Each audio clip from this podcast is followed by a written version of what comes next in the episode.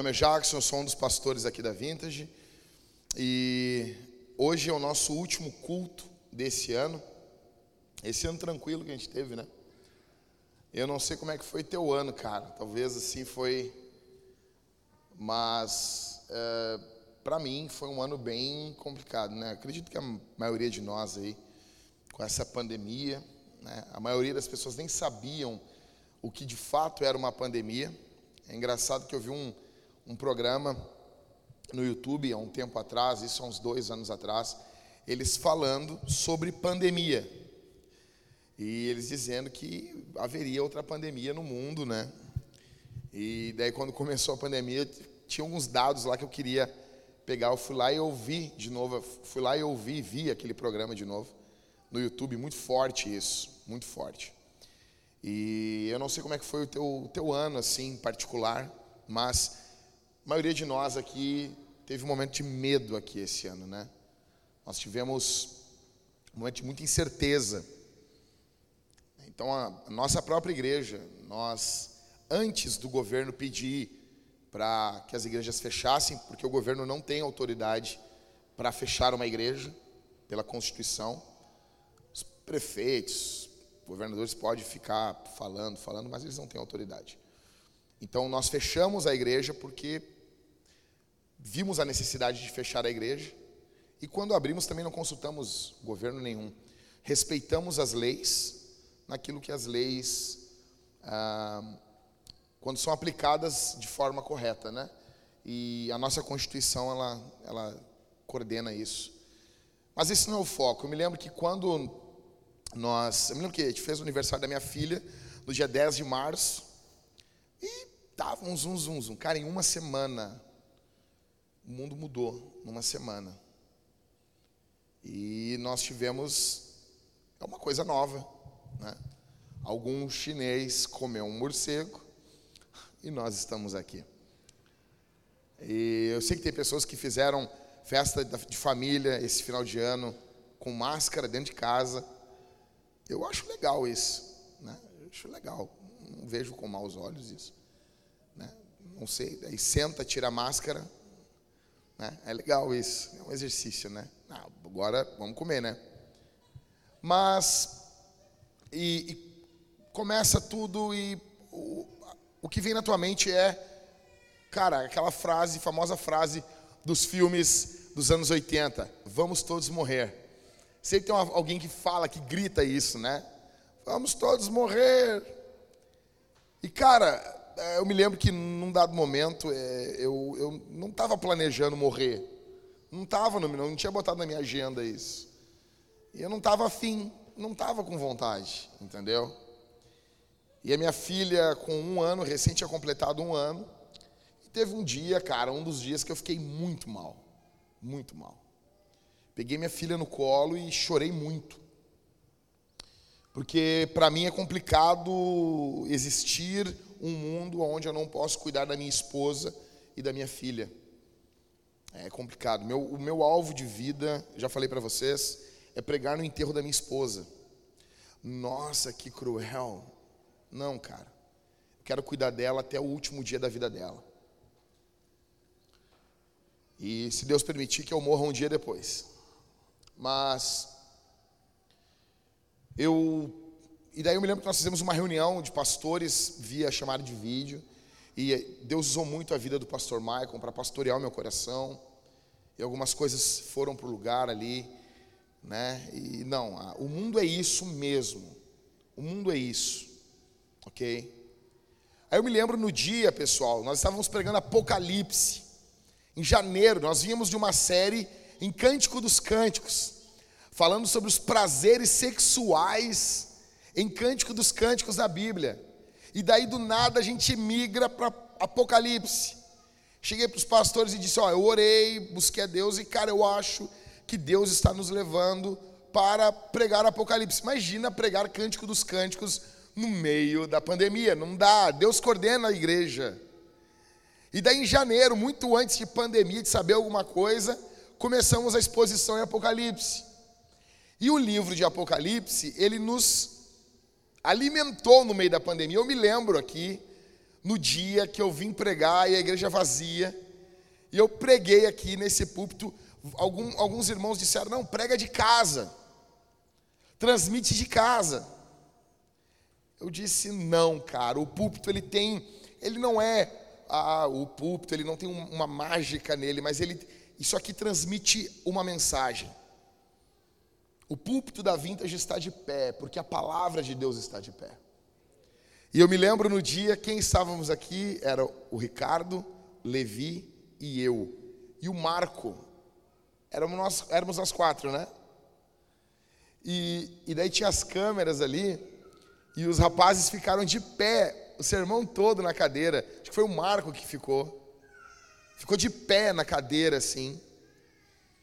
E eu me lembro que foi muito emocionante chegar aqui, saber que os irmãos estavam todos nas suas casas para ouvir o Evangelho, e como eu disse para vocês, pode acontecer. O que acontecer, a Bíblia vai ser aberta e Jesus vai ser ensinado aqui na Vintage. Eu não posso garantir muitas coisas para vocês, eu não posso garantir uh, um equipamento de som de última geração, um painel de LED, não tem como garantir. Hoje nem um ar-condicionado para refrescar a gente. Mas eu posso garantir uma coisa: a Bíblia vai ser aberta e Jesus vai ser pregado. E cara, foi brutal esse dia. Foi animador para a igreja e para mim. E nós estamos encerrando hoje o último culto desse ano.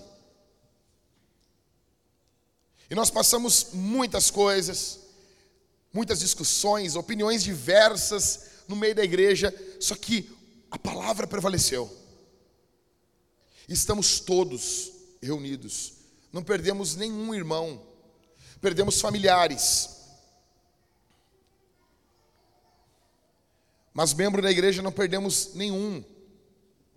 Isso já foi um ato de misericórdia, porque nós conversávamos, né, Marco? Nós esperávamos assim, não, nós vamos ter perdas no meio da igreja, nós temos que nos preparar para isso. Nós pensávamos isso. Jesus nos sustentou. E você está chegando hoje no último culto de 2020. E cara, Halisson, tu vai contar esse ano para os seus filhos. Seus filhos vão dizer assim: Papai, o que aconteceu em 2020 que a professora falou no colégio? Né? Ou o teu neto. Imagina o Halisson vô, cara. Que droga. Resmungando, falando sozinho, varrendo, varrendo as ali as folhas, 5 da manhã. Imagina a Priscila avó, velho. Imagina a Priscila fazendo uns pão assim, bem gringas, assim, fazendo uns pão. E daí, teu neto vai dizer, Alisson, vovô, o que aconteceu em 2020? Sente aqui, garoto, que eu vou te contar. E a gente encerra esse ano. E esse ano, engraçado, que eu não vi nas igrejas o ano de 2021 vai ser o ano do, da recompensa dobrada, o ano das vestes de Salomão. O que, que o pessoal que fez isso no final de 2019 falou para a sua igreja? Esse ano vai ser o ano memorável. O que, que o pessoal falou? Qual a melhor forma, gente, de encerrar o ano? Como que a gente encerra o ano de 2020? Como que a gente, a partir de hoje, até as 23 horas e 59 minutos, do dia 31 agora de dezembro, como que a gente vai encerrar esse ano? Como que a gente vai ficar vivendo de hoje até sexta? E como que a gente deve encerrar todos os anos, mas principalmente anos como o nosso? Como que a gente faz? Já sei, pastor nós vamos pular ondas, nós vamos numa praia famosa aqui no Rio Grande do Sul. Eu cheguei agora, pastor, eu vim morar no Rio Grande do Sul e, e eu vou numa, numa praia muito boa. Qual? Cidreira. E eu vou pular sete ondas. Não vai de branco. Não vai de branco. Pastor, eu tenho, eu tenho, eu tenho uma ideia boa. Vou usar amarelo. Vou usar amarelo. Aí se tu tá acima do peso, tipo eu, tu vai parecer um quindão. O quindim de Jesus.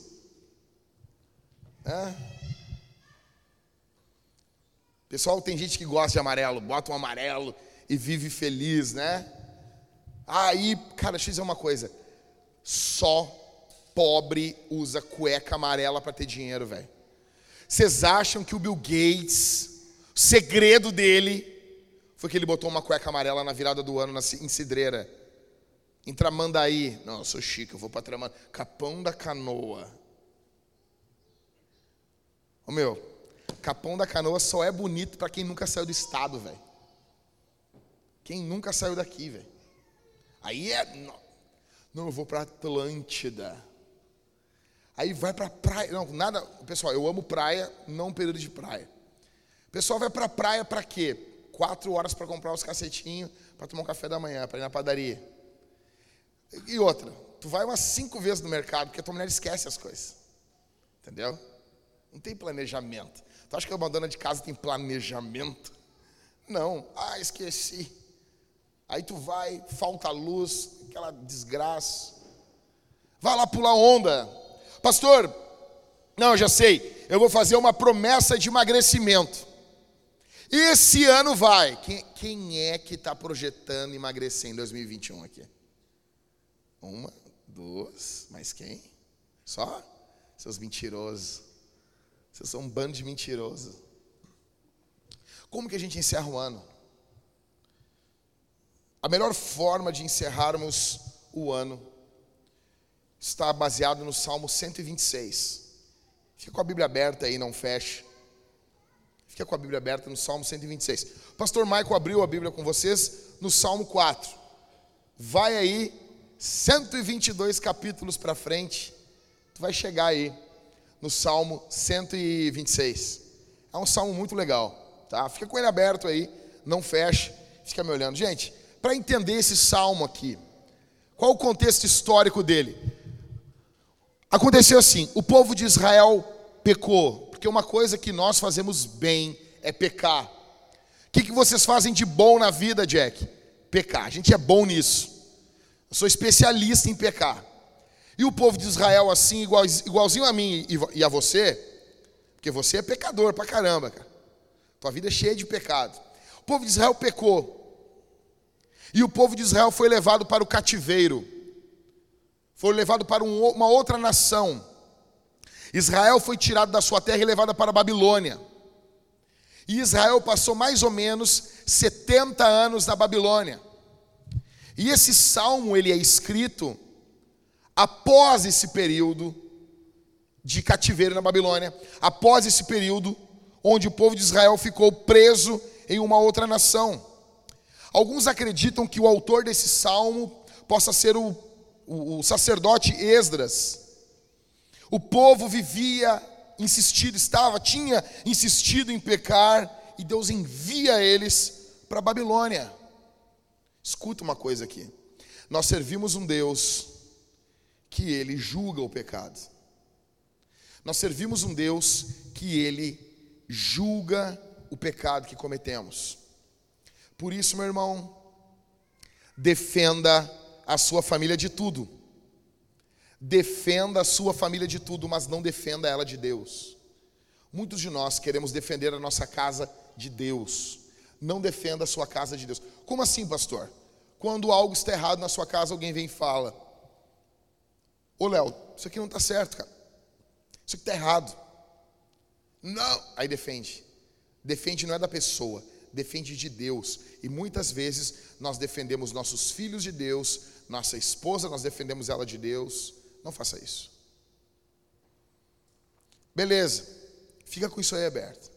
Cinco formas de nós encerrarmos de forma errada, de da gente terminar esse ano. Primeira, murmurando. Tem gente que vai terminar esse ano murmurando, reclamando. Eu estava agora no, no Bourbon, eu vou direto no Bourbon Ipiranga, e fui fazer um, comprar uns negócios antes do Natal. E eu estava numa, numa, num caixa, esperando para ser atendido, respeitando meu distanciamento social, usando minha máscara, mãos higienizadas, olhar pleno, olhando para cima com uma auréola na minha cabeça, um santo um santo. Sou santo pra caramba, cara. tá? Sou santo pra caramba. Ele tava um santo na fila do, do Zafari ali. Do lado tinha uma pecadora, muito pecador, muito pecador. Eu santo, ela pecadora. E uma menininha, uma guriazinha, quando tu começa a chamar as, as, as moças de guriazinha que tu tá velho. E daí uma guriazinha chegou e ela estava tirando um carrinho com bastante coisa. Uns negócios bons, o, o, o Éder. As coisas boas. O carrinho dela humilhava o meu. Entendeu? Parecia aquele clipe do Jesus humilha Satanás. Ah, e eu ali comprando poucas coisas, usando o meu cartãozinho do Bourbon, obrigado Senhor. Aí eu estou fazendo as minhas compras e ela com um carrinho cheio de coisa num caixa preferencial. E caixa preferencial, quando não está sendo usado por idosos, gestantes, colorados, é, é, é, é ela é para ser usado no máximo 10 volumes. E ela tinha um imenso um carro com muitos volumes. E eu quieto no meu lado. Olhei, porque eu sou santo, eu já julguei aquilo ali. Mas eu fiquei quieto na minha, segurei a barra segurei a onda, não vou sair apontando o dedo. Naquele momento, naquele momento, a moça chega uma guriazinha, uns 17 anos. E ela chegou e ela, cara, ela passou meio metro da fita de isolamento social, ela passou meio metro. Quando aquela mulher, ela parecia a cuca do sítio do pica-pau amarelo, quando ela virou para trás, ela viu a menina meio pé para frente, ela disse: Moça, vai para trás, vai para trás. E começou a gritar com a guria. E a gritar com ela. Eu olhei aquilo, eu fui me irritando, me irritando, me irritando. E daí ela empurrando a mulher para trás, vai para trás. Vocês ficam negando que tem pandemia. E, e cara, e começou assim, negacionistas. E, e começou a falar um monte de coisa, cara. E a guriazinha ali, daí eu olhei assim, moça, tu quer passar na minha frente? Que falei para a menina, né? e ser atendida aqui, fica tranquilo. Dei uns 15 passos para trás, assim. E ela disse: Não, agora eu vou ficar aqui. Deu, cara, duas empoderadas se encontraram. Duas empoderadas, duas sovaco cabeludo se encontraram. E eu tô olhando aquilo ali, cara. Parece o Godzilla e o King Kong lutando. Tem semelhança. E foi demais. Só que eu não aguentei, cara, a, a mulher assim humilhando a moça. Aí eu cheguei e perguntei assim para o caixa: é, quantos volumes aqui no teu caixa aqui? Perguntei para a caixa, né? E aí a mulher, eu sou grávida! E começou a xingar assim. Eu disse: nossa, quanta paz no coração. E eu ia falar para ah, eu ia falar muita coisa. Eu ia dizer para ela assim: olha, com esse teu humor parece que tu foi abandonada pelo marido, casou com traste. E eu ia falar coisas muito mais pesadas. Eu ia falar coisas terríveis assim. E ela, como grávida, ela ia chorar. Mas eu lembrei para vocês: eu sou santo. Então eu disse: só tu tem que parar de tratar as pessoas desse jeito. E já me virei para a guria, apontei para ela, assim, eu bafão todo mundo olhando assim: moça! E ela, o quê? E tu não deixa ninguém te tratar desse jeito? Toma postura. E dela veio chamar o gerente, e chamou o gerente, eu já fui falar com o gerente: o que que foi? Tem que assinar algum papel? Eu vou assinar. Vou falar, tá errado isso aí, não quero saber. Assim. Daí, a mulher indignada, braba, botou todo aquele monte de coisa boa no carrinho. Meu, mas umas comida boa. Uns negócios assim. Cara, o, o Zafari agora, ele, ele, ele walmartizou. Então, pobres podem comprar no Zafari também. Mas os ricos continuam comprando. Então, velho, é uma loucura. Na quarta-feira tu vai, é tudo barato. Tu vai lá, meu, é só a galera da vila. Mas aí tu olha, sempre tem alguém com os negócios importados, furioso. E eu olhei para ela e disse assim, depois falei para o gerente, eu disse, cara, vou dizer uma coisa para vocês. Tem uma coisa que eu não entendo. Como alguém pode ter condições de comprar o que aquela mulher estava comprando e ser tão amargurada como aquela mulher? Ter tanta amargura. Daí, na saída ali, eu já orei, fiz meu sinal da cruz, pedi meu perdão para Jesus ali por ter feito isso e prometi mais uma vez que eu nunca mais vou fazer isso. Não vou fazer. Eu prometo. Como que você vai terminar esse ano? Murmurando? Como que são as festas de família na tua casa? Todo mundo brigando, brigando, tomando polar, tomando glacial, tomando Bavária. Meu, tu tá no fundo do poço quando a tua cerveja é Skol. Acabou. Como é que é? Todo mundo tomando e murmurando, e discutindo, e brigando. Terrível você encerrar o ano desse jeito. Segundo, ansioso.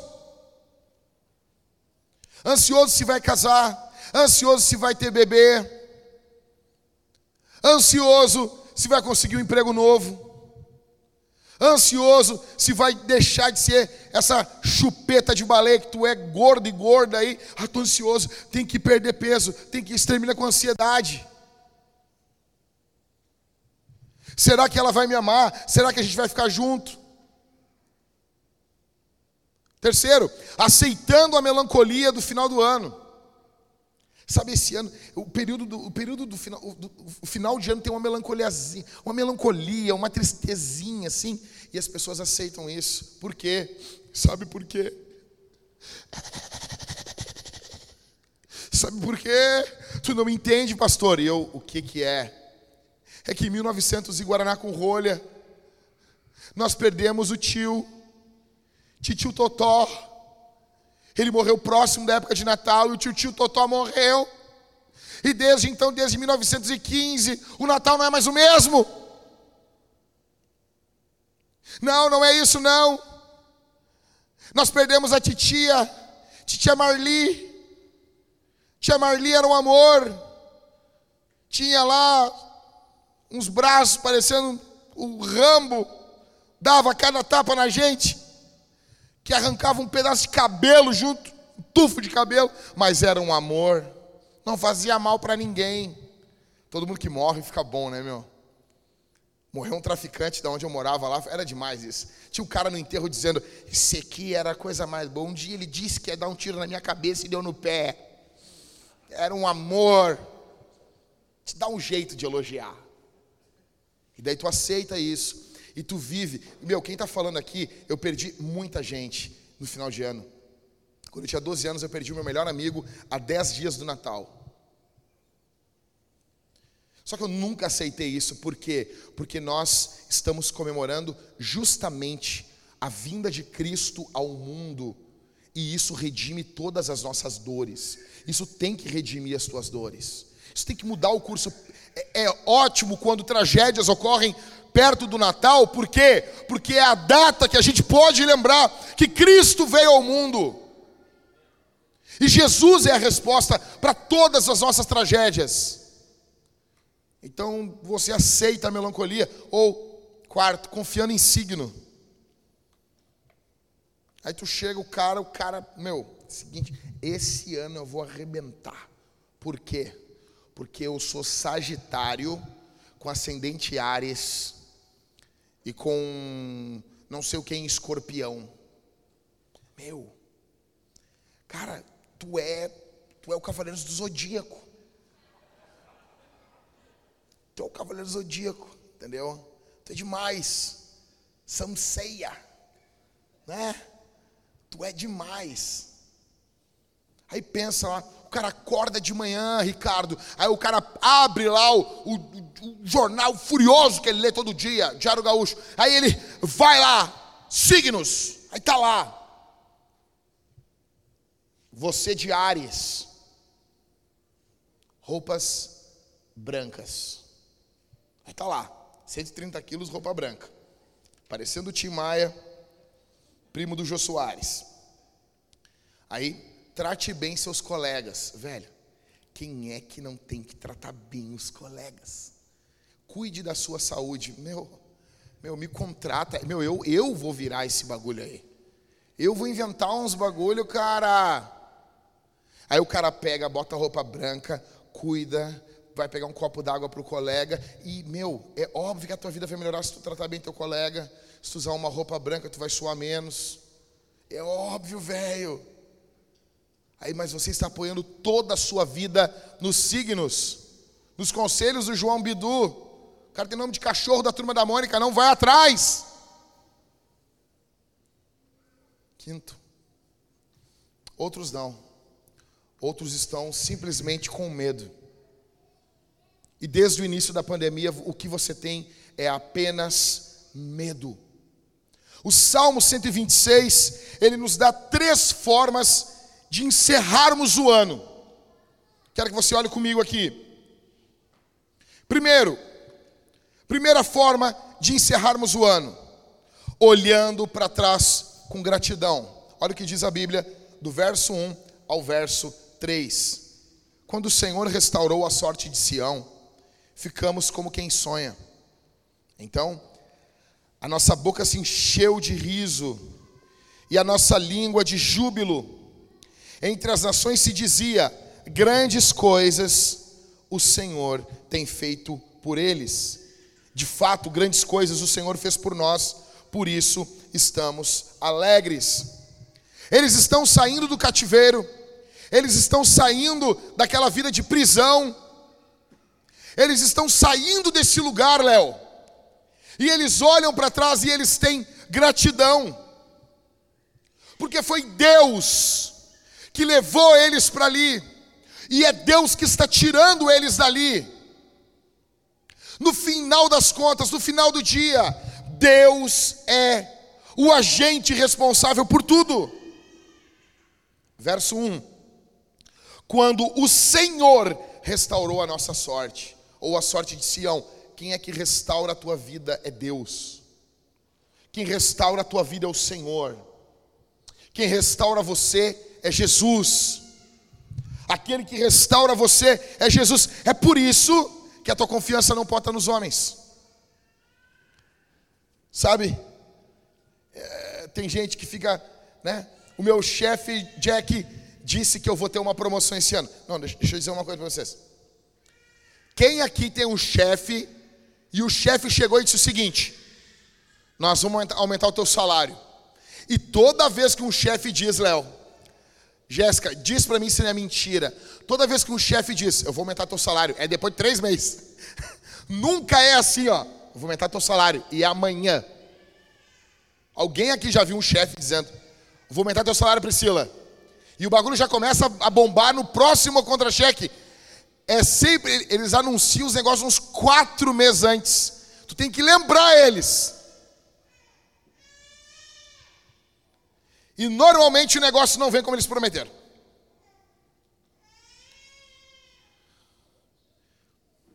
Quem restaura a tua sorte, quem cuida do teu amanhã, não são os homens, é Deus. Quando o Senhor restaurou a sorte de Sião. Aí você vê, o povo estava escravo na Babilônia, estava passando a pior época da vida deles. Só que Deus, escute isso aqui, Deus tinha planos para esse povo. Talvez esse foi o pior ano da tua vida. Como crente, como gente, como cidadão. Talvez você perdeu muito dinheiro esse ano. Talvez esse foi o pior ano da tua vida. Só que isso não invalida os planos de Deus para você. Só que isso não invalida os projetos de Deus para você. Nenhuma pandemia tem o poder de parar o propósito de Deus para a vida dos seus filhos. Anota isso, cara. Grava isso. Nenhuma pandemia tem o poder de parar os planos, projetos e propósitos de Deus para a vida dos seus filhos. Nenhuma. Pergunto aqui, cara. Onde tu está colocando as tuas expectativas?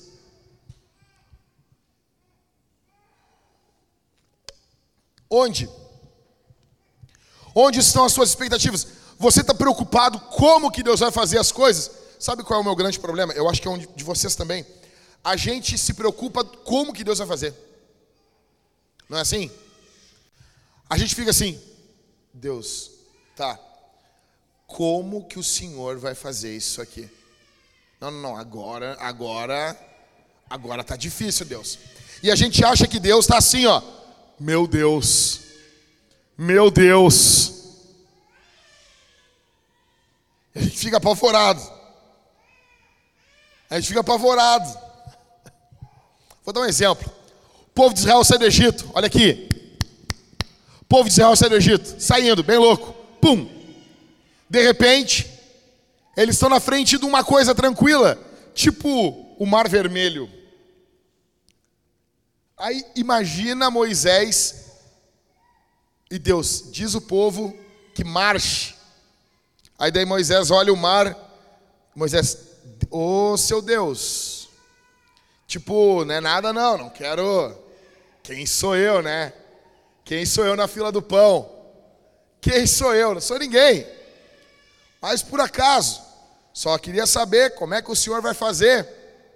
Meu, deixa eu explicar uma coisa. Tem uma, um termo que eu uso. Deus faz deusice. Deus faz as coisas de Deus. Aí Deus olha o mar e abre o mar. Tipo, Deus. Entendeu? Pra, cara, é tipo Deus. Entendeu? As pessoas vão lá em casa, chegou um casalzinho lá em casa, muito, muito, muito amados, casalzinho novinho, né? A gente olha assim, ah, que bonitinho esse casalzinho. Aí a guriazinha bem novinha, cheia de expectativas, de sonhos, projetos, sabe? Sem nenhuma desilusão na vida. Ai, a vida vai ser demais. A Aline tá rindo. Ah, ai, ai, meu marido, que alegria, né? Ai, ai coraçãozinho palpitando. É tão lindo ver isso. Daí a Thalita foi lá, não tinha bolo, a Thalita só um banquinho, eu vou ali fazer um bolo ali. E pá, fez um bolo em dois minutos, sim. E daí quando vê ela, vem e traz o bolo. Minha mulher é meio bruxa, assim, sabe? Aí chegou com o bolo, eu disse, tu usou de novo esse feitiço? Aí a guria, meu, a guria ficou apavorada, a guria ficou apavorada. A guria olhou para a Thalita com uma ar de tristeza. Tu fez o bolo agora? Daí a Thalita, fiz, fiz. Ela já faz meio para se aparecer também, entendeu? Aí a guria com um olhar assim, tipo, nunca vou conseguir, meu. Meu, isso é, é, é, é talitice da minha mulher. Tu tem algumas coisas que tu faz assim, meu, tipo, não tem. Tipo eu, Michael, dirigir. Por que, que tá rindo, Michael?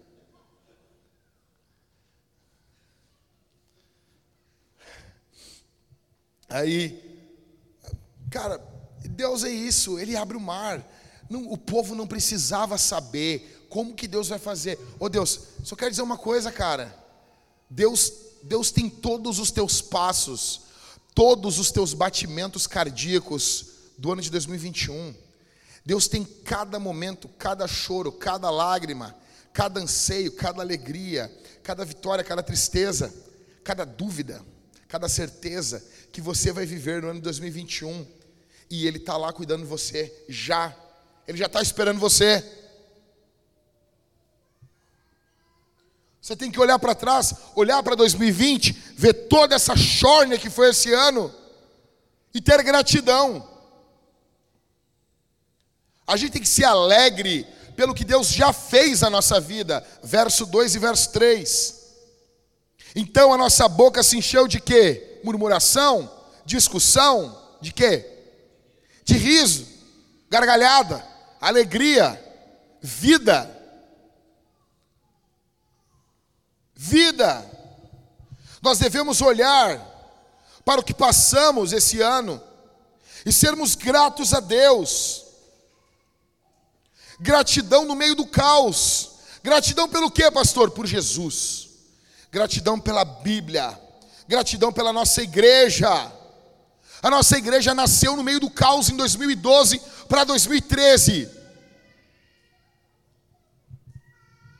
Como diz o Racionais, sabe, indo contra todas as expectativas, contrariando tudo e todos, nasceu a nossa igreja.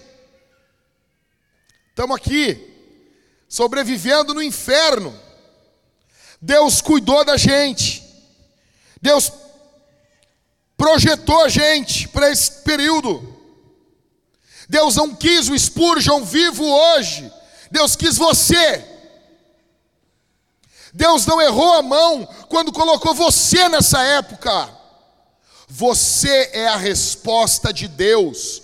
O mundo procura respostas para o que está ocorrendo. Às vezes eu e você procuramos e não entendemos que somos a resposta de Deus para essa geração.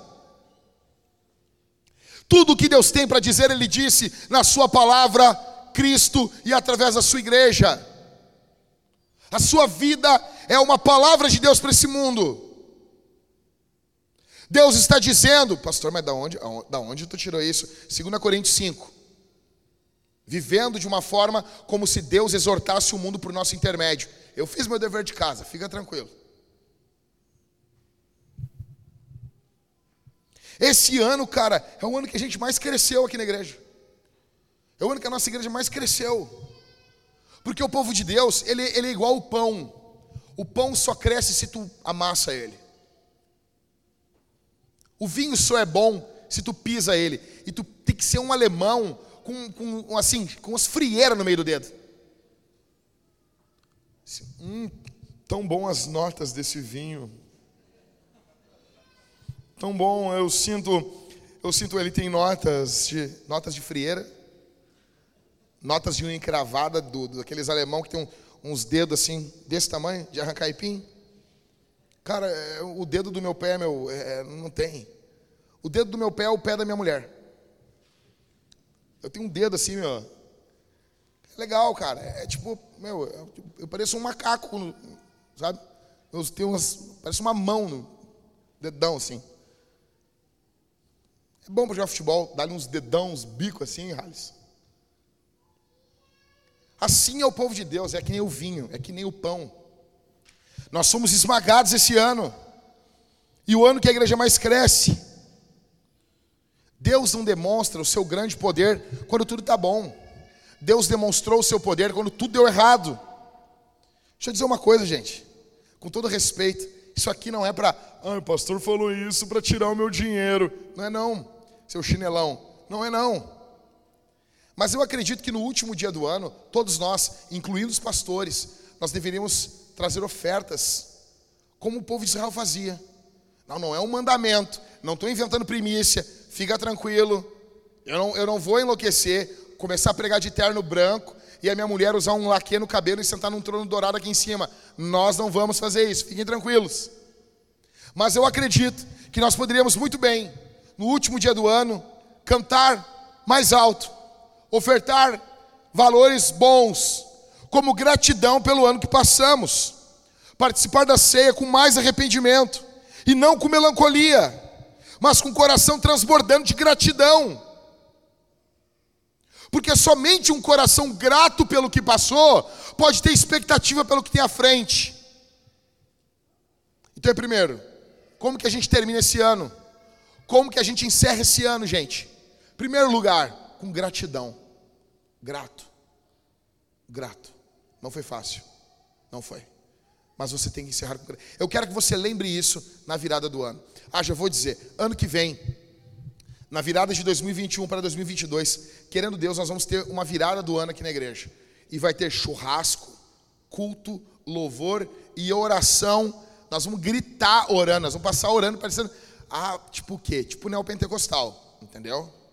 Tipo, igualzinho, nós vamos passar orando de mão dada, acho que já vai ter tido vacina. Eu não tomo vacina, mas os outros vão estar vacinados, fica tranquilo. Perguntaram para mim, pastor, tu vai tomar vacina? E outro grupo pergunta, um grupo mais da direita pergunta se eu vou tomar vacina. O grupo mais da canhota pergunta se eu tomaria hidroxicloroquina. Negão, eu vou tomar tudo, velho. Eu vou misturar o bagulho, entendeu? Eu vou tomar, vou passar na cara, assim, ó. Vai ser o Rambo me camuflando, meu. E vou botar ainda um de pirona ali. E por causa de vocês vou meter um Rivotril. E vou tomar. Eu amo remédio. Eu amo remédio. Eu parei com essa coisa de ficar tomando remédio fora de hora. Parei há pouco tempo. Eu estava assim, minha gente, olha aqui. Eu estava assim, um dia lindo, os passarinhos cantando, respiração boa, tudo bom, tudo bonito. Aí eu passava pelo pote de remédio que a gente tem lá em casa e eu pensava o seguinte: o dia está tão bom. Se eu ficar doente, vai ficar tão ruim. Vou tomar um paracetamol para garantir. Fiz isso anos. Aí, pum, meti um paracetamol. Dava um chablau assim, tão bom. Ser o pastor de vocês. Aí eu parei com isso. Parei com isso. Parei. Parei. Mas essa sede de pílulas, aí eu comprei umas vitaminas. Pelo menos eu tô tomando uns bagulhos assim, entendeu? Mas é vitamina, não é remédio. Mas tem que ter um negócio assim, ah, também uma coisa. Então, negão, beleza. Aí de véspera do ano que vem nós vamos estar aqui, meu. Vai ter um churrascão sendo assado lá no fundo, lá no fundo. A gente vai ter uma praça lá no fundo, tá bom? Nós vamos estar no culto, vai ter um louvor assim. O culto vai começar tipo 10 da noite. E nós vamos encerrar ele meia-noite e meia, mais ou menos. Vai ter uma pregação, vai ter uns louvor, vai, nós vamos ter um som muito mais alto, a gente vai perturbar todo mundo, porque todo mundo bota uh, as suas músicas, seus pagodes, seus negócios. Negão, não brinca contra o crente. O crente investe pesado em som, negão. Nunca que um carro um magrão aí vai ganhar do, do nosso sub aqui. É, você pode botar todos os carros aqui, a virada que não ganha da gente. E o ano que vem nós vamos ter mais som ainda. Mas por que isso, pastor? Deus é surdo? É, é, é surdo. Não, cara, porque tem um texto em Joel: perturbem-se os moradores da terra, porque o dia do Senhor vem ardendo como fogo. E a gente ama esse texto, a gente quer perturbar o mundo. Então, assim, vai ser demais. Nós vamos passar a noite, virar a meia-noite orando e depois comer um churrasco furioso. Isso de 2021 para 2022. Vai ser brutal demais. Pode vir com a tua roupa branca aí, tá bom? Como que a gente vai fazer isso? Com expectativa, com alegria, com gratidão. Então, primeiro, olhar para trás com gratidão. Segundo, olhar para o presente com orações. Olha o que diz o verso 4. Restaura, Senhor, a nossa sorte como as torrentes no Negueb. A gente tem que olhar para o nosso presente não com desânimo. A gente tem que olhar para o nosso presente com orações.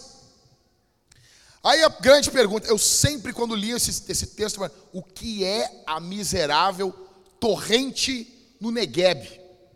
Não, porque a Bíblia tem uns, uns negócios assim, o cara não entende. Eles, eu amo a Bíblia quando diz, ela fala e, e, e nas entrelinhas está dizendo assim, negão, te vira, dá teu corre, dá teu jeito. É, não é isso aí, Léo? É sempre assim, a Bíblia só diz o negócio. Tipo, os caras discutem, ah, Deus isso, Deus aquilo, e lá no, ela joga no princípio. No princípio criou Deus os céus e a terra. Ela não fica se explicando. Mas como assim? E, e, dá teu corre, meu. Faz tuas correrias aí, vai estudar, compra teus livrinhos aí com o Maicon aí. Né, Maicon? Desconto de final de ano. Compra ali, passa ali, compra ali. Tá, o que, que é a torrente do Negueb, cara? O que, que é isso? Então, assim, torrente no Negueb é uma região seca, é um deserto fica nesse deserto. Na região sul de Israel, de Berseba. E ela fica seca no verão, totalmente seca. O negócio parece Brasília. Pedro não está aqui ainda, vai ser demais o segundo culto. Parece Brasília. Brasília, não, sério, olha aqui. Fui pregar em Brasília, cheguei na casa do Tiago, tô lá feliz. Pô, na cidade de Brasília, velho. Eu nasci em Porto, Porto Alegre é a capital mais sim, meu, a gente é caipira pro Brasil, cara. Os caras nem lembram que a gente existe. Aí tô eu lá em Brasília, me sentindo, pô, vim pregar em Brasília, né? A favela venceu. A favela venceu. A favela venceu. Ô, oh, comprei um carro 1.6, favela venceu. Tô lá pregando, fingindo normalidade. Que é isso aí, velho. Primeiras viagens minhas que eu fiz para pregar, eu tava tudo, os caras me levavam para comer uns, uns restaurante caro. Igreja, eu ficava assim, fingindo normalidade. Mantenha a tranquilidade. Chegava no hotel assim, oh amor, tu não vai acreditar. Liga umas luzinhas aqui, ó. Aí eu tô eu em Brasília lá. Aí o Thiago disse assim, ó oh, meu, uh, aqui tá água, uh, a gente deixa água aqui para tu tomar de madrugada. Aí eu, eu não, não tomo água de madrugada. Aí ele, não, não, tu vai tomar assim. Deu três da manhã, eu acordei com a sede, a sede me acordou. E eu tomei 800 ml de água e voltei a dormir. Cara, Brasília é um inferno de seco. Tá bom? Então é mais ou menos isso. Só que aí vem as chuvas da primavera. E com essas chuvas da primavera, os montes também que tinha tem gelo, eles derretem e eles mudam o quadro do deserto em um lugar, um local inundado por vida. O que eles estão pedindo é que o quadro deles mude radicalmente e de forma rápida. Verso 4. Restaura, Senhor, a nossa sorte, como as torrentes do Negueb. A ideia aqui é, olha aqui, faz a gente voltar para a terra, para a nossa terra, como se fossem essas torrentes. Israel está como um deserto. Faz o teu povo fluir de novo para lá. Traz vida. Muda o quadro do deserto para um local inundado de vida, ou seja, como que a gente vira o ano, olhando para o presente com orações. Você tem que orar. Você tem que clamar ao Senhor. Os avivamentos, eles nasceram nos períodos de crise. Nunca tivemos um período tão propício para um avivamento no Brasil como os anos que estamos vivendo. Estamos com uma crise moral instalada no Brasil. Os grandes defensores da família defendem a família dos outros, mas não defendem as suas famílias. Estão tudo no terceiro, quarto, quinto, sexto, sétimo, oitavo casamento. Estamos tendo uma crise religiosa. Nunca na história do Brasil tivemos tantos escândalos envolvendo igrejas. Estamos envolvidos em uma crise política. Hoje nós vivemos uma guerra de narrativas. E pessoas usam seus fãs para se defenderem. Nós vemos isso tanto na esquerda, como na direita, como nos, no pessoal da, do centro. Nós vemos um caos, nós estamos vivendo um período terrível. Os avivamentos nascem no ventre da crise, como diz Hernandes Dias Lopes. Nós precisamos de vida, nós precisamos orar. Então nós vamos, conforme o que a gente for fazer, a gente vai ter uma sala de oração melhor do que ali onde o pessoal fica. Nós vamos ter um local com mais gente orando. Perguntaram para Spurgeon qual, era, qual é o segredo do teu ministério. Ele dizia: O segredo do meu ministério é a minha igreja orando por mim. Por isso que o apóstolo Paulo vai dizer: Orem por mim quando eu abrir a boca para que a palavra de Deus tenha efeito. Você precisa orar por mim, orar pelos pastores, orar por você, orar pelos seus filhos, orar pela sua vida. Olha a oração. Restaura, Senhor, a nossa sorte, como as torrentes do Negueb. É isso que eles estão pedindo. Vida e vida rápida. Como que a gente vira o ano? Olhando para trás com gratidão, olhando para o hoje com orações. E como que a gente encerra o ano? Olhando para o futuro com expectativa. Encerrando, Salmo 126, verso 5 e o verso 6. Olha o que diz. Os que com lágrimas semeiam, com júbilo ceifarão. Verso 6: Quem sai andando e chorando, enquanto semeia, voltará com júbilo, trazendo os seus feixes. Olha para mim agora aqui. A imagem desse salmo é uma imagem histórica, presta atenção aqui. A imagem é de um homem com os seus 75 anos mais ou menos, que passou toda a sua infância no cativeiro, toda a sua vida madura, adulta e a sua vida, a sua seu período de vida idoso. A imagem aqui é de um homem que com cinco anos, olha para mim aqui, gente, cinco anos, presta atenção aqui, tá? Cinco anos, ele foi levado para o cativeiro. E diziam para ele lá no cativeiro: O nosso Deus vai nos tirar daqui. Ele fez seis, sete, oito, nove, dez, onze, doze, vinte. Ele trabalha, ele trabalha lá porque eles tinham que trabalhar no cativeiro lá na Babilônia. E ele plantava.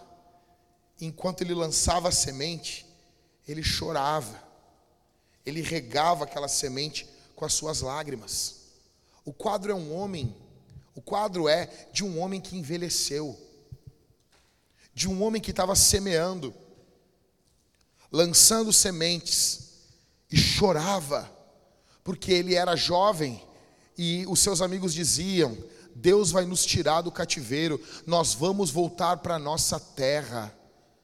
E ele fez seus 40, 50, 60, 70 anos e ele ainda estava lá.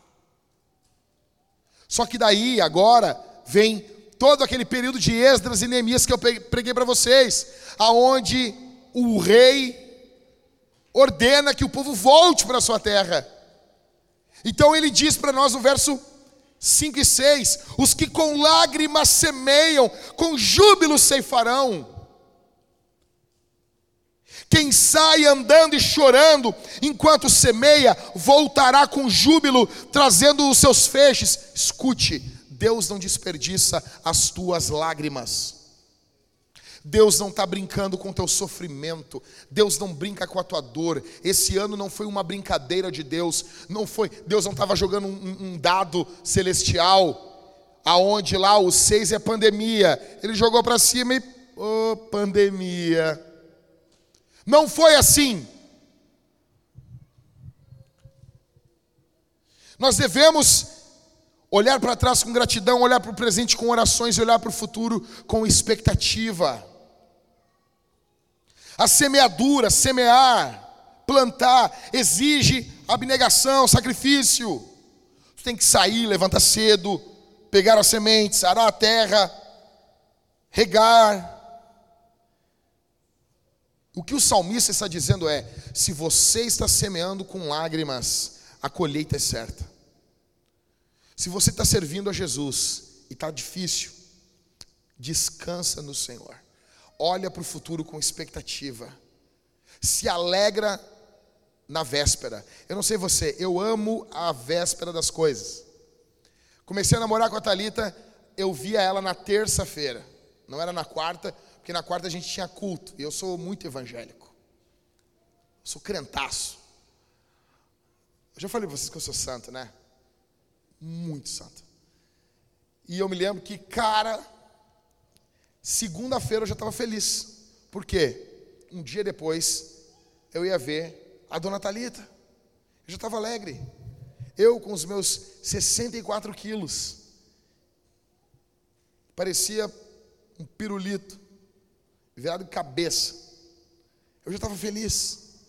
Era véspera e eu já estava feliz. Escuta, gente, aqui. Pastor, mas o futuro é incerto. O futuro é incerto para você, não para Jesus. Para ti é incerto, para mim é incerto. Para Jesus não é. Jesus já está em 2021 esperando a gente. Sabe quando tu está vendo aqui o Instagram e daí tu tá, e passa por um influencer e o influencer diz assim: Então aqui, galera, eu tô aqui lançando a semana de não sei o quê, e pá, e tu arrasta para cima e eu te espero do outro lado. Pô, isso é chique demais. Como assim te espero do outro lado? Isso é muito legal, né, Michael? Né? Michael vai lançar o curso dele de fotografia. Parece que eu já estou vendo, Michael assim. E aí, pessoal, não sei o que, é tudo muito dinâmico, muito. E aí, não sei o que, arrasta para cima. Eu estou do outro lado te esperando. Aí o cara arrasta. Que bom que você está aqui. Porará. O cara, nossa, cara. Isso é Jesus. Jesus tá aí, cara, literalmente. Meu, arrasta para 2021 que eu tô lá te esperando. Fica tranquilo, velho. Jesus está te esperando em 2021. O problema nosso é que a gente imagina um futuro sem Deus. A gente imagina um futuro onde dá tudo errado. E aonde Jesus não está lá para consolar a gente. E aonde Jesus não está lá para amar a gente, cuidar da gente e levantar a gente. Só que esse futuro não existe. Esse é o futuro que a serpente mente para você no seu ouvido ele não existe. Jesus está em 2021. Escuta, o Jesus que foi suficiente em 2020, ele vai ser suficiente em 2021. No final das contas, o que nós precisamos é de Jesus. Jesus é a certeza de um futuro glorioso, e não apenas de 2021, mas de toda a eternidade. De toda a eternidade. O que nós vamos precisar na eternidade é apenas de uma coisa: é de Jesus. Sabe por que nós vamos estar no céu? Sabe por quê? É por causa de Jesus. Daqui a 45 bilhões de anos, nós vamos nos olhar e nós vamos cantar. Estamos aqui por causa de Jesus. Vou olhar para o Cauê e vou dizer assim: Ô Cauê, faz um louvor bonito para nós. Vamos cantar uma nova canção. E o Cauê vai cantar sobre o sangue de Jesus. Aí vai passar um trilhão de eras, de anos, bilhões, zilhões, anos não terrenos, mas anos de Saturno, que são muito mais longos. Aí depois de 400 trilhões de anos de Saturno, eu vou olhar para o Cauê e dizer assim: Cauê, faz uma canção. Por que, que nós estamos aqui? Aí o Cauê vai pegar a sua lira celestial ligada no overdrive e ele vai cantar sobre o sangue de Jesus e vai dizer: Nós estamos aqui por causa do sangue de Jesus. O que nos sustenta em 2020, o que nos sustentou em 2020, 2020 é aquilo que, nos, que vai sustentar a gente em 2021, é aquilo que vai sustentar a gente em 2022, 2023, quando a gente morrer, e é aquilo que vai sustentar a gente por toda a eternidade. Você entendeu isso aí? Você entendeu isso aí? Entendeu isso aí? Então, assim, o que, que pode dar errado? Velho, na boa, nada. Nada. Nada. Não tem sofrimento. Por isso que Paulo vai dizer: o nosso leve e momentâneo sofrimento. Isso aí, Paulo está preso. Está preso, tá bom? Aí Paulo está deitado com as algemas, mão para trás, né? Sorrindo, olhando para cima, para aquele buraco da cela dele, que a segunda prisão em Roma era terrível. A primeira era tranquila a segunda era terrível. Paulo está olhando para cima, as costas todas doídas de apanhar, fome, frio. 2 Timóteo, tu vê que ele está pedindo a capa que ele deixou em icônio para Timóteo, é porque ele estava com frio, fome, frio, dor, tristeza. Aí Paulo diz: a nossa leve e momentânea tribulação produz para nós peso eterno de glória. Você tem noção disso? Então, tudo que a gente passar em 2021 é leve e momentâneo. Toda dor, como diz um cantor chato do Brasil, mas que ele canta algumas coisinhas decentes, toda dor é por enquanto. Toda dor é por enquanto. O cantor não é chato, as músicas dele são chatas, tá bom? O cantor é muito legalzinho. Só as musiquinhas que são chatas. Ou seja, o que vai nos manter é o sacrifício de Jesus, é o fato de Jesus ter vindo aqui a esse mundo, pisou essa terra morreu em uma cruz e ressuscitou ao terceiro dia. Véi, isso aqui é louco. Isso aqui é louco. Me, me dá atenção só mais um pouquinho, já estou terminando. Eu estava lendo um livro hoje de manhã. Um livro do Andy Stanley. E ele dizendo assim no, início do livro assim, cara, a coisa mais louca que aconteceu foi Deus ter vindo ao mundo. Jesus veio ao mundo. E ele ressuscitou dos mortos. Teve vários agitadores, olha aqui, vários agitadores no primeiro século. Mas por que, que tu não tem aí a seita do não sei o quê? Por que o cristianismo avançou? Velho, olha para mim aqui. Como que era o Império Romano? O Império Romano tinha todos os deuses do panteão grego. O Império Romano adorava os deuses gregos. Aí Jesus, um carpinteiro que morreu, foi executado numa cruz. Essa morte, esse Jesus mudou todo o curso da história e o Império Romano abriu mão daquele todos aqueles deuses por causa desse Jesus. No, no frigir dos ovos, o que estamos dizendo é: nós acreditamos num carpinteiro que viveu lá no primeiro século. Como assim? É, a nossa religião é essa aí. Que, como, como que é? Me explica ela. Teve um cara que ele era carpinteiro. Ele nasceu, a mulher de, a mãe dele nunca fez sexo antes dele nascer. Daí ela ficou grávida pelo Espírito Santo. Aí ele nasceu. Aí ele curou, ele nunca pecou. Ele curou doentes, ressuscitou mortos. E os religiosos botaram ele numa cruz. Ah, mas eu esqueci um detalhe. Qual? Ele, ele é Deus. Como assim? É, ele, ele criou tudo. Mas daí ele veio aqui como um carpinteiro. E ele morreu. Mas mataram Deus. Calma, não te contei tudo. Mas ele no terceiro dia ele voltou a viver. E daí ele ficou com os discípulos 40 dias, atravessava paredes e comia comida com eles. Não era um espírito, era um corpo, mas glorificado. Tinha novas propriedades. Era um corpo 2.0. E ele subiu para o céu. E ele vai voltar. E a gente está esperando ele. Basicamente é isso. Bem-vindo ao cristianismo. Não, mas isso é loucura. É, se ele não tivesse ressuscitado, Seria mesmo. Mas ele ressuscitou dos mortos. Então, como é que tu sabe disso? A gente tem uma penca de gente que morreu dizendo que ele ressuscitou dos mortos. Não, mas as pessoas podem. Não, as pessoas matam em nome das suas, das suas ideias. Morrer. Não, mas eu conheço um que morreu, mas não uma igreja toda. Não o primeiro século todo. As pessoas iam para a fogueira dizendo: Não, eu vi ele ressuscitado. As pessoas eram mortas, destroçadas, porque viram ele ressuscitado, porque andaram com ele. O Império Romano, os Estados Unidos da época, não achou o corpo. Era muito mais simples. Era muito simples.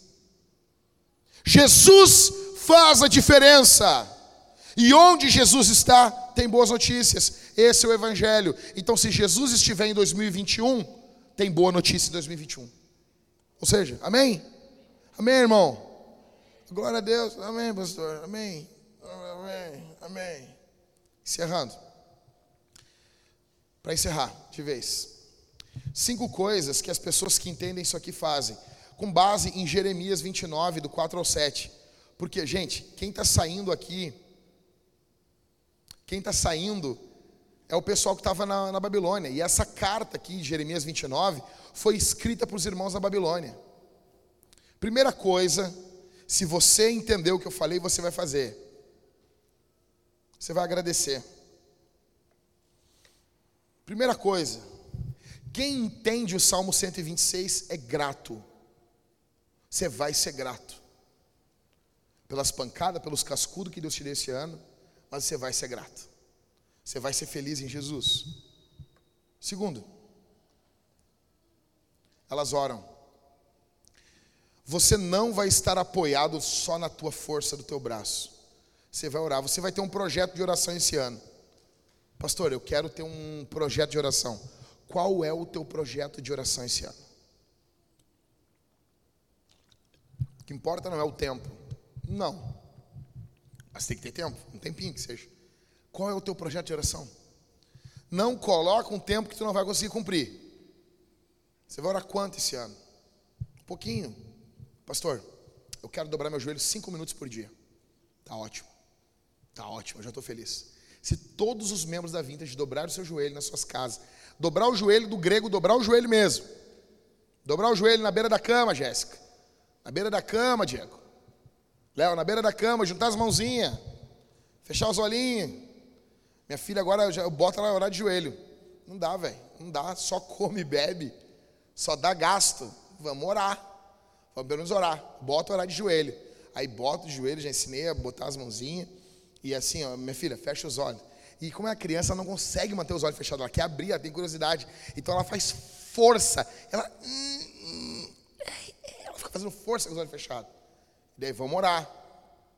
Orar. Se você entendeu isso que eu falei, você vai orar esse ano. Porque o nosso Deus responde orações. Quarto, elas empreendem. Jeremias manda eles plantar vinhas, plantar árvores lá na Babilônia. Isso não é loucura? Mas a gente não está esperando Jesus voltar? Estamos. Mas a minha palavra para você aqui, no ano de 2021, é: por que, que você não começa um negócio? Para a glória de Deus? Por teu bem, para o bem dos teus irmãos, para o bem de quem você vai contratar? Por que, que você não começa um negócio? Por que, que você não investe em um negócio? Por que, que você não tenta um trabalho novo? Por que, que você não tenta uma promoção no seu trabalho? Enquanto esperamos o que Jesus vai fazer, a gente segue trabalhando. Foi exatamente isso que Jeremias falou para os exilados na Babilônia: empreendam, plantem, construam casas. Vamos, Éder, vamos construir uma casa. Olha, assim fazer isso aí. Está na Bíblia. Compra um terreno, bota uma pré-moldada. É lindo. Nem passa frio. No verão nem é calor. É tão bom morar numa casa pré-moldada. Bora!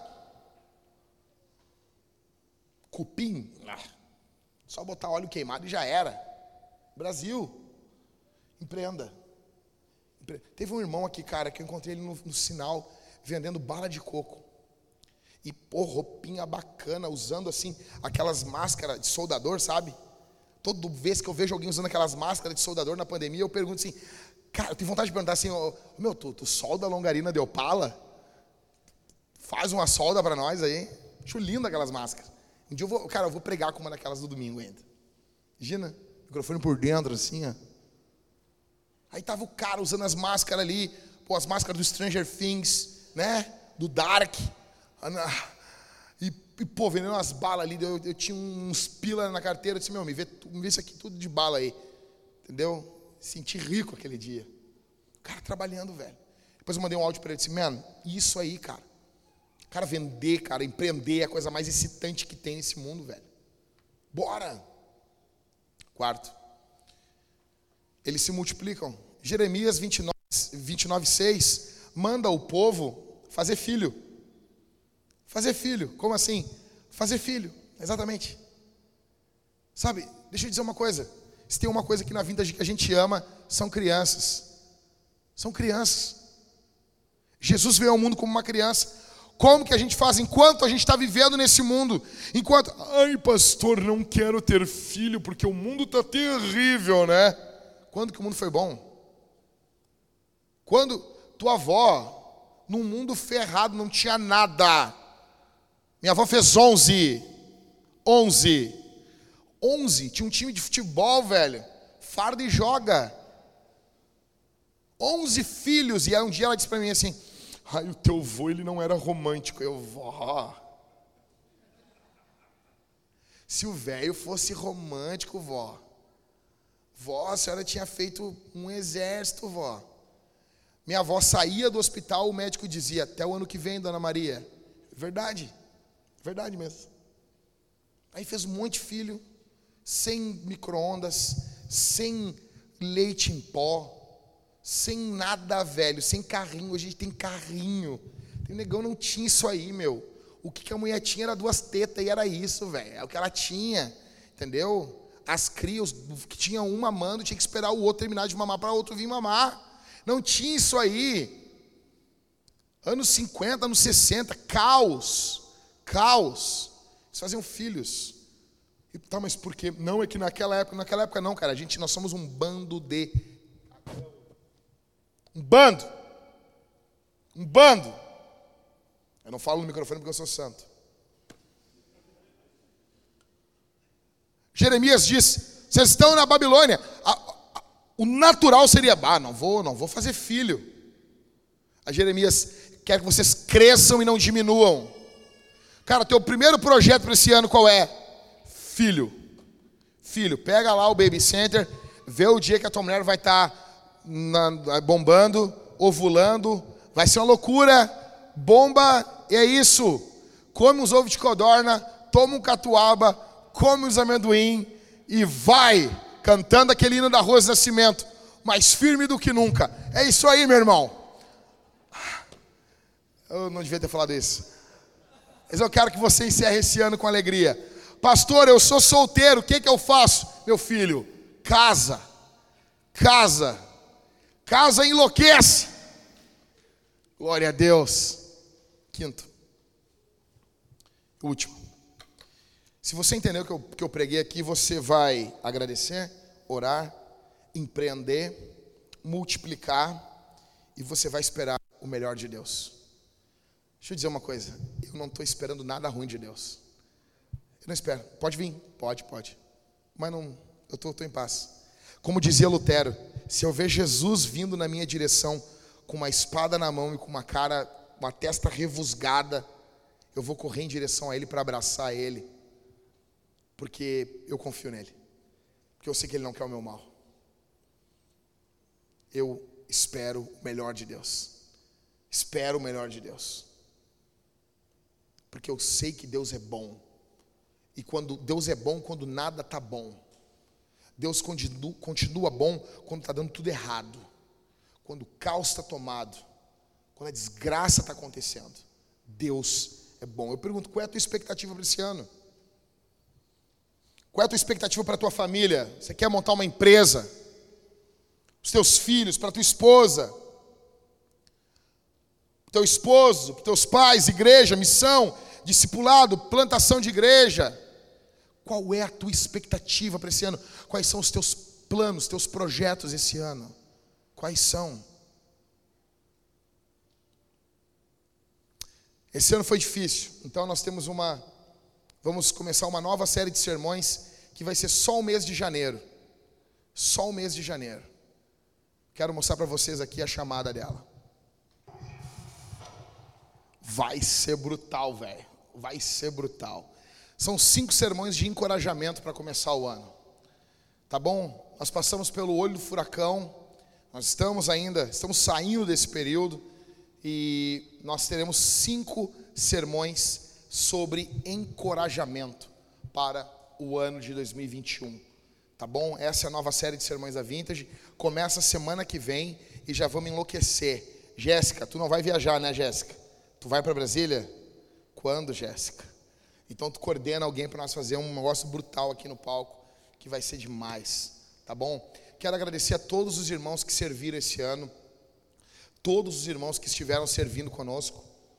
Você que doou seu tempo, doou seus talentos, doou suas finanças, para que a igreja pudesse estar operando nesse período de crise. Eu creio que nós vamos sair muito mais fortes desse período que vivemos para a glória de Jesus. Nós vamos alcançar pessoas, nós vamos plantar igrejas. Vai ser brutal o ano 2021 para a glória do nome do Senhor. Venha o que vier. Ah, tem uma cepa nova, cepa nova do coronavírus, velho. Vai ter coisa muito pior que isso. Jesus vai ser suficiente e a gente vai passar por cima disso.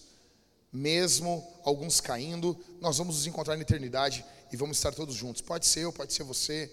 A questão é que com Cristo, velho, a vitória é certa, até triunfando sobre a morte. Tá bom? Então começamos a nossa nova série de sermões já a partir do primeiro culto do ano que vem, que é domingo que vem, dia 3 de janeiro. Sermões de encorajamento, tá bom? Vai ser brutal. E antes de mais nada, eu quero honrar uma pessoa aqui. Ela não está aqui, mas eu quero, quero honrar a, essa pessoa. A minha esposa, irmãos. Escute isso aqui. Domingo, nós estávamos aqui na igreja. A minha esposa estava sentada, acho que aqui, onde os irmãos estão, com minha filha.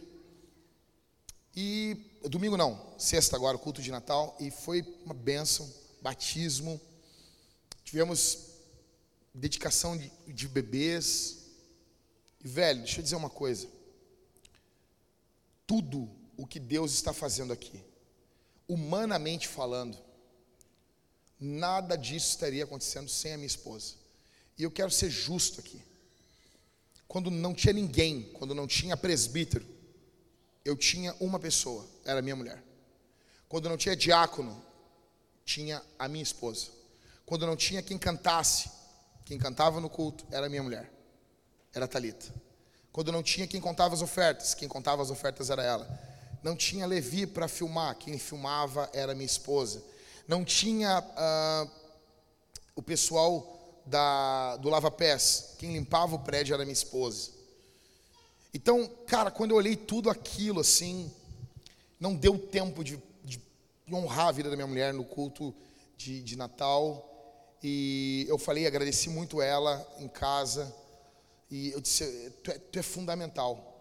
Hoje nós temos pastores, temos presbíteros. Mas foi ela, cara, a primeira pessoa que eu conversei sobre a plantação da Vintage lá em 2012 para 2013, o caos que a gente estava vivendo. Pessoas muito complicadas estavam se juntando à igreja, as reuniões que a gente estava fazendo. Eu olhei para minha esposa e disse: Olha, se tu estiver fora, eu não, não vou botar a mão. Eu quero saber se tu está dentro se tu vê algo de Deus para a nossa vida trabalhando com isso. Então, aí vendo tudo aquilo acontecendo, e a minha esposa quietinha no canto dela, assim, eu disse, cara, isso muito tem a ver com a vida da minha esposa, e eu estou muito feliz pela vida dela, mesmo que ela não esteja aqui, ela vai estar no segundo culto, eu queria honrar ela aqui diante de Deus, porque a Bíblia diz em Provérbios 31 que a mulher que teme o Senhor, ela é honrada, ela é louvada pelo marido, e eu gostaria de ser justo aqui a vida da minha esposa.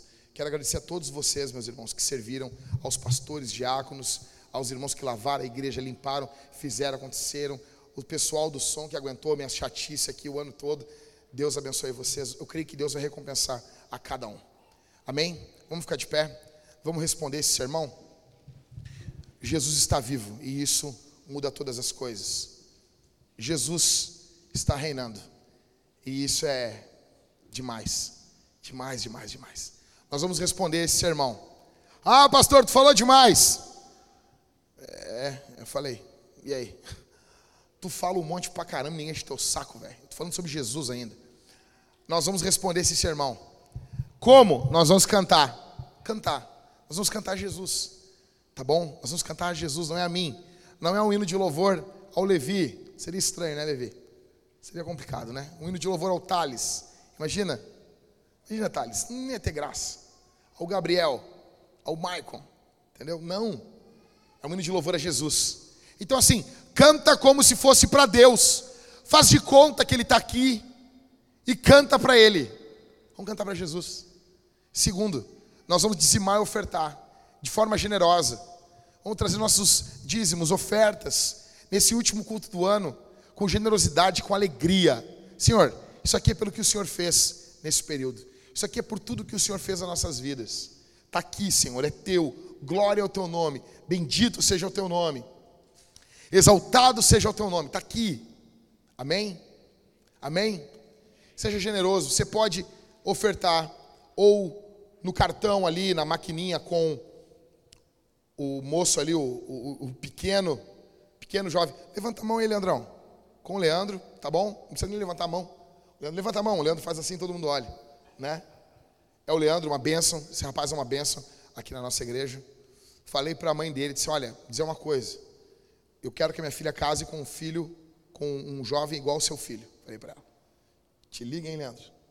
Se eu falo para poucos, tá? Então, uma benção. E ou do gasofilácio. Cadê o gasofilácio? Está ali? Não. É um caixotão de madeira que as pessoas você pode botar seu dinheiro físico. Se você é de 1915, você ainda tem carrega dinheiro físico com você, você pode botar o seu dinheiro ali. Ou, ah, pastor, mas eu só faço Pix. Nós temos como fazer fazer o Pix. Tem uns papéis bem coladinho, bonito ali, né? Com fita, né? Tá colado ali, ou lá fora, você bota o seu celular aí, seu, seu xing ling aí, e pum, você pode fazer uma transferência para que a missão de Deus avance. Lembrando vocês que o Xiaomi vai vir sem carregador. Todo mundo que riu da Apple se ferrou. Pode usar seu Xiaomi aí, né, Maico? Seu Xiaomi sem carregador. Ah, eu não tenho carregador. Agora ninguém tem. Tá bom? Então usa teu Xiaomi, usa teu Tamagotchi. Ah, pastor, para que, que é isso? Para que o reino de Deus avance. Para que a igreja plante igrejas. Tá bom? Então, para que a gente avance em missão, nós temos que pagar as nossas contas desse prédio. Temos um seguro que deveria ter uma conta 45 mil reais, que a gente não tem nenhum real ainda. E a gente pode perder o contrato desse prédio ter que ir embora porque a gente não honrou com a nossa palavra. Isso pode acontecer. Seja generoso. Então o Paulo Júnior fez um, um projeto, a gente quer começar o ano que vem, começar a depositar dinheiro nessa conta. Tá bom? Vamos orar, meus irmãos? Nós vamos também cear. Vai ter irmãos aqui com pão, com vinho, cálice bronze, vinho, cálice dourado, suco. Você pode sair do seu lugar, você mergulha o pão, você mergulha o pão no vinho ou no suco e você come e bebe de Deus. Se você faz parte da igreja, se você é batizado, você é convidado a participar da ceia conosco. Amém? Pai, aqui está a tua igreja. Aqui está o teu povo. Aqui está a tua eleita. Em nome de Jesus, peço tua graça, peço tua misericórdia sobre a vida do teu povo. Que o Senhor Deus coloque dentro de nós gratidão, oração e expectativa. Que o Senhor coloque dentro de nós orações, gratidão e expectativa. Ajude-nos, Senhor. Ajude-nos em nome de Jesus. Em nome de Jesus. A termos alegria no ano que vem, pelo ano que passou, por tudo o que aconteceu. Porque sabemos que o Senhor é bom e a sua misericórdia dura para sempre. Sabemos que o Senhor está nos esperando no ano que vem. E que nada nem ninguém pode nos parar. Apenas o Senhor pode. Bendito é o teu nome. Vá à frente, Senhor, abrindo uma clareira no caminho para que tua igreja avance. Tu és o caminho, tu és a vida, tu és a verdade. Bendito é o teu nome, Senhor Jesus. Come now, fount of every blessing. Tune my heart to sing thy grace. Streams of mercy never ceasing.